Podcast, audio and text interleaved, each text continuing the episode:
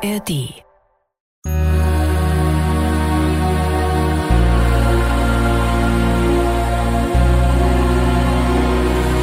1999 laufen nach den Werder Heimspielen auf den Videowänden immer die Bilder der größten Erfolge. Unterlegt mit den Spice Girls, warum auch immer. Auch an diesem Freitagabend Anfang Mai, nach der Niederlage gegen Frankfurt. Den Bremern steht das Wasser bis zum Hals. Ich bin damals 15 Jahre alt und Felix Magath ist Trainer. Es ist so trist. Ich habe immer noch vor Augen, dass viele Fans um mich herum aus Angst vor dem Abstieg weinen. Und als ich an diesem Abend auf die Videowand schaue, muss ich auch heulen.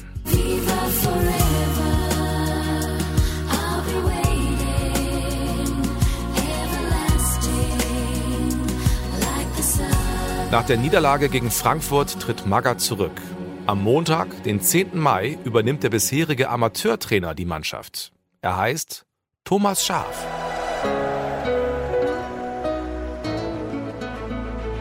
Das Werder-Märchen 2004. Die Double-Saison Reloaded.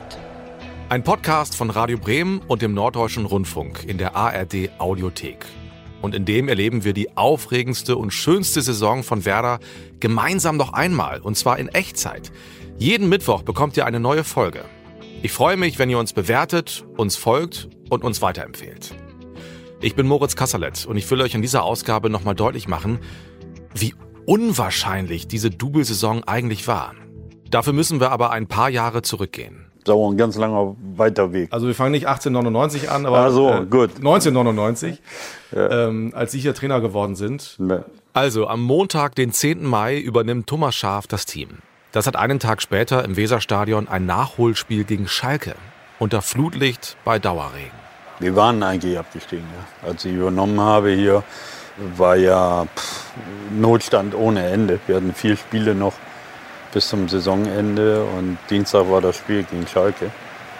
Das erste Spiel 99 für mich und äh, das haben wir dann hier, ich kriege sofort wieder eine Gänsehaut, wenn ich allein an den Abend hier denke, was hier im Weserstadion los war.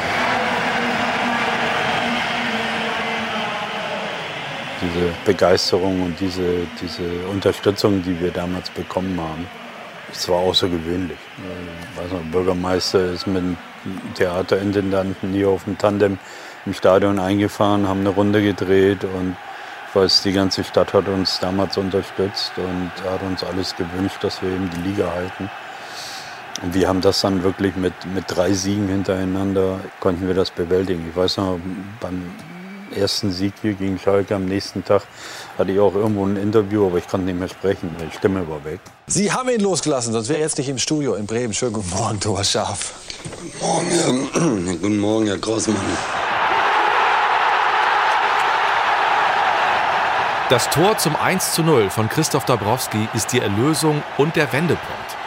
An diesem 11. Mai 99 wendet Werder sein Schicksal ab und legt vielleicht den Grundstein für die bessere grün-weiße Zukunft. Wer weiß, was aus Werder ohne diesen Sieg gegen Schalke geworden wäre. Wir haben dann eben, wie gesagt, nach, nach drei Spielen die Liga gehalten mit drei Siegen und haben dann ja noch das Mega-Event gehabt, zwei Wochen nach dem Saisonende in der Liga, das Pokalfinale. Ein sensationelles Pokalfinale, als Effenberg in den Berliner Händen schoss beim entscheidenden Elfmeter schießen im DFB-Pokal gegen Bayern München. Vorbei, aus vorbei. Bremen ist Pokalsieger 1999. Für Willy Lemke der letzte Titel als Manager von Werder. Darauf hatten wir unglaublich gehofft, obwohl man natürlich nicht hoffen kann, wenn man gegen Bayern München antritt, dass man im Pokalfinale in einem Spiel sie niederringen kann. Warum? Weil dadurch die Europapokalteilnahme sichergestellt war. Und die Situation war aus sportlicher Sicht genauso, wie Sie es geschildert haben. Nur der Auftakt, also Thomas kommt zu uns kurz vor Schluss, rettet uns vor dem Abstieg. Dann fährt er mit uns nach Berlin. Nach Berlin hat er uns Felix Magath gebracht, muss man auch sagen. Aber das entscheidende Spiel, das hat Thomas Schaaf dann für uns gewonnen. Und die Tatsache, dass dadurch ein erheblicher Schwung auch und der internationale Wettbewerb mit einmal da war, das darfst du nicht vergessen, wenn du an diese Phase des Umschaltens denkst. Dann hat man sich entschieden, mir einen Vertrag anzubieten hier und mit mir diesen Weg zu gehen. Und dann kam Klaus Alofs dazu. Ich glaube, war ein wichtiger Punkt, dass wir ein gutes Team waren, einfach ich glaube, dass wir diesen Mut dann auch bewiesen haben. Diese Spieler, die vielleicht so einen kleinen Malus hatten und, und äh, wo man wusste, hm, die können eine ganze Menge, aber die sind im Moment nicht in der Top-Verfassung, dass wir das eben für uns ausgenutzt haben und, und dass wir eben auch diesen Mut nach, ich sag mal, manchmal sage ich im ersten Jahr als sportlich Verantwortlicher, da weiß man nicht alles, weiß man heute auch noch nicht, aber man geht an viele Dinge schon mit, auch mit einer gewissen Naivität dran. Also wenn ich daran denke, einen Stürmer dann aus Peru zu holen, wir haben ihn dann auf der VHS-Kassette, haben uns das angeschaut, sind dann hingeflogen und haben die Gespräche geführt. Also das war für den Verein, für Werder oder auch für mich jetzt als Verantwortlicher war das schon ein großes Risiko. Peru? Stürmer? Ja, natürlich. Ihr ahnt, um wen es geht. Er ist gelandet, Werders neuer Stürmer aus Peru, Claudio Pizarro. Der ist 1999 der zweite Spieler, den Klaus Allaufs nach Bremen holt. Der erste ist auch ein ganz wichtiger für die Entwicklung des Vereins. Julio César, der ehemalige Dortmunder Champions League-Sieger, damals schon 36. Ein Spieler, der, ich weiß es noch genau, der damals zu mir kam als Spielerberater. Der sagte, ich habe meine Karriere beendet, ich habe jetzt aber den oder den Brasilianer für dich, der könnte für euch interessant sein. Dann habe ich äh, nach Rücksprache mit Thomas Schaaf ich gesagt, du, eigentlich können wir ihn als Spieler gebrauchen. Ne? Wir, uns fehlte eben dieser, dieser erfahrene Innenverteidiger, der fehlte uns. Und, und dann, äh, dann habe ich gesagt, du, Uli, was denkst du? du spielst bei uns und kannst dir das vorstellen. Und, und dann nach kurzer Überlegungsphase sagt er, gib mir zwei Wochen. Ich habe gedacht, er kommt am nächsten Tag, aber er hat gesagt, nee, ich gehe jetzt erst noch mal zwei Wochen weg. Habe ich schon gedacht, oh je, was hast du gemacht? Hat er gesagt, gib mir zwei Wochen und dann bin ich fit und dann spiele ich auch. Und nicht nur gesagt, sondern auch getan. Er kam dann wieder und war absolut fit und war natürlich jemand, der für die Entwicklung eines Claudio Pizarro, für die Entwicklung von Ailton, Rashi, Chikutsu, gehörte auch noch so zu dem Kreis da hat er so ein bisschen die Vaterrolle angenommen und, und hat dazu beigetragen, eben, dass sie sich eben ganz schnell integriert haben und, und entwickelt haben. Also ich will sagen, so es war auch diese, ich sage jetzt mal, manchmal auch vielleicht Unbekümmertheit und, und gar nicht so das Nachdenken, was kann alles schiefgehen, was uns eben in diese Situation äh, gebracht hat. Wir sind immer noch im Sommer 1999 und ihr fragt euch vielleicht, was bitte hat das alles mit dem Double fünf Jahre später zu tun? Ihr werdet sehen, alles. Habe ich damals ja auch nicht geahnt. Also, Thomas Schaf ist neuer Trainer, Klaus Allaufs Sportdirektor, Pizarro ist da, César auch. Und es gibt noch einen wichtigen Neuzugang. Frank Baumann kommt von Absteiger Nürnberg. Es war eine gute Entwicklung dann in der Saison 99, 2000 mit einigen Highlights auch international. Ähm, aber wir hatten auch mal 2000, 2001 auch schwierige Phasen zu überstehen. Aber dass der Verein dort am Trainer festgehalten hat, hat, glaube ich, eine große Rolle gespielt. Und man hat eben Stück für Stück eine Mannschaft gebaut, die zusammengepasst hat, wo es einfach funktioniert hat. Und für mich war auch, ähm, wie für andere Spieler, so natürlich auch der Wunsch, sich weiterzuentwickeln. Ähm, ich kann mich noch an 2002 ähm, erinnern, als uns ähm, Thorsten Frings und, und Frank Rost dann auch zu Spitzenclubs verlassen haben, ähm, weil sie Werder vielleicht diese Entwicklung nicht so zugetraut haben, ähm, dass wir da oben rein stoßen können. Ähm, 2002 war auch das Jahr, wo ich mich ähm, eigentlich das erste und, und einzige Mal so wirklich auch mit einem Wechsel beschäftigt hatte.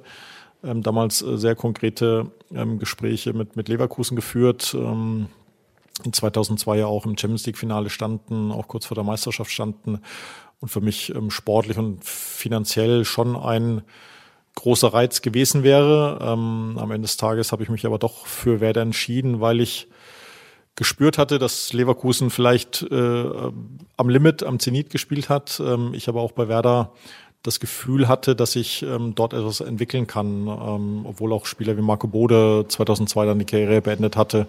Das Gefühl, dass der Verein sich, sich weiterentwickeln möchte, dass, dass wir da auf dem guten Weg sind ähm, und ja auch dann, glaube ich, eine sehr, sehr gute Entwicklung genommen hat. Das heißt, beinahe wäre Frank Baumann gar nicht zur Legende in Bremen geworden. Ja, das ist ja äh, häufig im, im Leben und im Fußballerleben so, dass ähm, man dann ähm, an einer Abzweigung steht und ähm, ja, glaube ich, zwei gute Wege, zwei gute Optionen ähm, hätte gehen können. Ähm, ich habe mich für den Weg hier in Bremen entschieden und ähm, bin natürlich sehr, sehr froh und glücklich, dass das Gefühl dort richtig war. Baumann bleibt. Rost und Frings gehen 2002 zu Schalke und Dortmund. Bode beendet die Karriere. Und Pizarro? Der ist erst der Traumpartner von Ailton im Sturm, aber dann erstmal wieder weg. Schon ein Jahr vorher ist er zu Bayern München gewechselt. Auch Andreas Herzog ist gegangen, der österreichische Spielmacher. Ihr kennt diese Namen alle. In dieser Zeit verliert Werder große und wichtige Spieler. Willi Lemke ist kein Manager mehr, sondern sitzt inzwischen im Aufsichtsrat. Wir konnten in der Zeit sowohl in der Rehagelzeit als auch dann in der Schaf-Allof-Zeit konnten wir nur so stark sein, weil wir schlauer waren als andere. Und du hast der mit Klaus Allofs und der war absolut der Vater dieser ganzen Geschichte, auch mit seinem Netzwerk. Das ist ja auch unglaublich wichtig, wenn du einen Mann an der Stelle hast, der darüber entscheidet, natürlich mit Thomas Schaaf und den anderen Trainern um ihn herum. Da hatte Klaus Allofs ein unglaublich gutes internationales Netzwerk. Und das hat er genutzt. Und er hat auch Spieler zum Teil gekauft, die nicht, sag ich mal, nach außen jetzt die absoluten Kracher waren.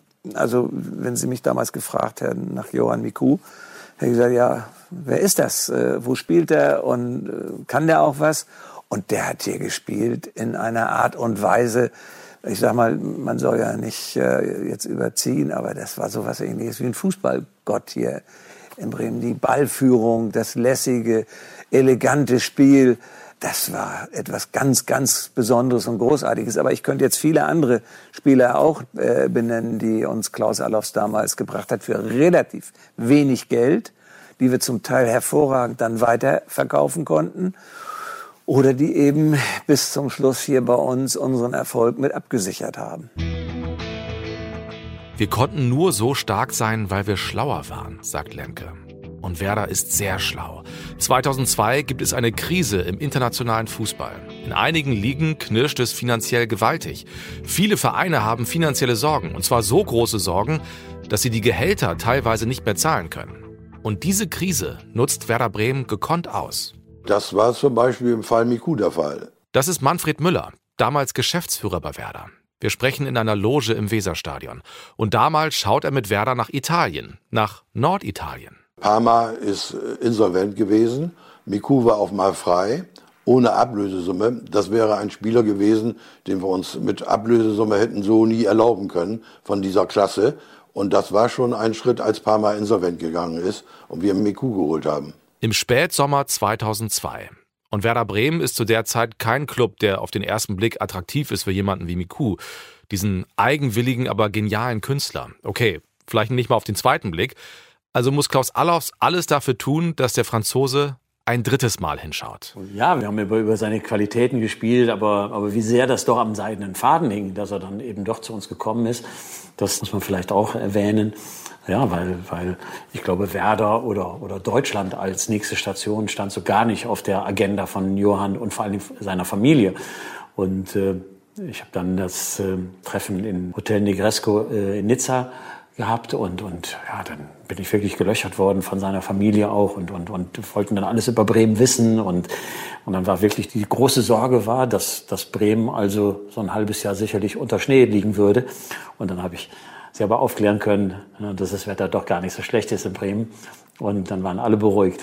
Ja, und Sie konnten ja gut Französisch oder können immer noch gut Französisch, das hat wahrscheinlich auch. Das, das, hat sicherlich geholfen und, und, und war vielleicht am Anfang dann auch so dieser Moment, wo man vielleicht erstmal so einen Vertrauensvorschuss hat. Und wir waren ja beide, ich hatte bei Girondin gespielt, das war auch die Heimat von Johann gewesen und, und von daher hatten wir da zumindest Anknüpfungspunkte. Werder hat also Miku, ist nach der Hinrunde Dritter bricht aber in der Rückrunde ein und fällt am letzten Spieltag noch aus den UEFA-Cup-Plätzen. Die Bayern werden 2003 deutscher Meister. Im Sommer kommen Torwart Reinke und die Verteidiger Ismail und Davala. Und jetzt sind wir wieder in der Double-Saison. Und ihr habt vielleicht ein Gefühl dafür, was das für ein Team ist, das da für Werder spielt. Auch am 16. August 2003, am dritten Bundesligaspieltag. Ich hole euch noch mal kurz ins Boot. Also, die Bremer haben aus den ersten beiden Bundesligaspielen vier Punkte geholt. Es läuft also ganz okay, also mal abgesehen von der peinlichen Niederlage gegen Pasching. Im nächsten Spiel in Kaiserslautern stehen zwei Spieler im Blickpunkt. Ümit Davala feiert nach seiner Leistenverletzung die Premiere für Werder. Aufstrebenden Platzherren setzt Werder Härte entgegen. Kosowski von Davala umgefällt. Anders kann man das nicht bezeichnen. Ein Foul der ganz üblen Sorte. Davala, der Türke, bei seinem Bundesliga-Debüt Glück, dass Schiri Wack nur gelb gab. Davala in Mannheim hier aufgewachsen, übrigens auf rechts in der Viererkette bei Werder, Staltieri links. Und Andi Reinke ist vor fünf Jahren, also 98, mit Lautern Meister geworden und kehrt mit Werder zurück auf den Betze. Deswegen habe ich mich darauf gefreut, sag mal, hier wieder herzukommen. Klar, ich habe hier sechs Jahre gespielt. Wir haben viel Spaß gehabt und äh, mit den Fans, alte Kollegen und viele Freunde hier und äh, deswegen macht das Spaß zu spielen hier. Und Reinke sieht das einzige Tor des warmen Nachmittags auf der anderen Seite des Spielfeldes. Das ist Davala. Gutes Spiel. Charisteas. Viel Platz. Und dann Miku. 1 zu 0. Den hatten sie völlig vergessen. Johann Miku.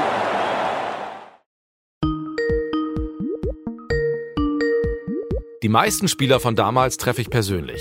Bei einigen klappt das aber nicht. Andi Reinke zum Beispiel ist immer wieder mal in Spanien. Also sprechen wir über das Internet.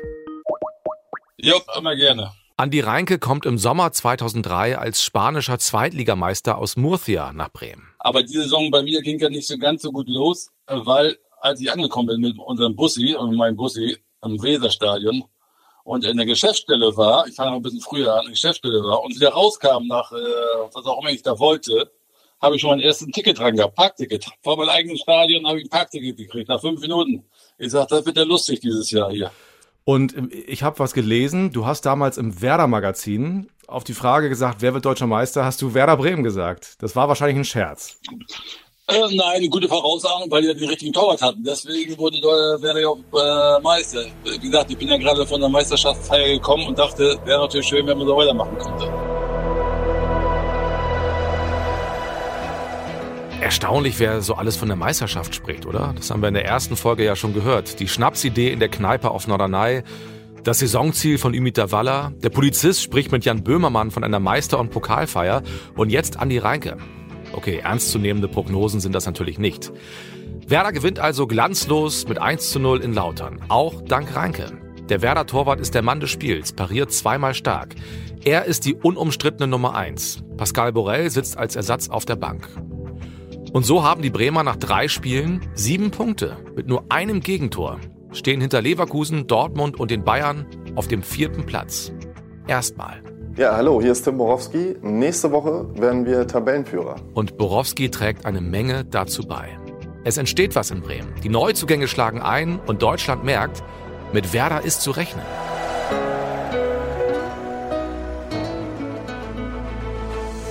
Das Werder Märchen 2004. Die Double-Saison Reloaded. Ein Podcast von Felix Gerhardt und Moritz Kasserlet für Radio Bremen und den Norddeutschen Rundfunk. Jeden Mittwoch gibt es in der ARD Audiothek eine neue Folge. Martin Seidemann ist unser Redakteur, Karin Huxdorf und Philipp Neumann unsere Produzenten.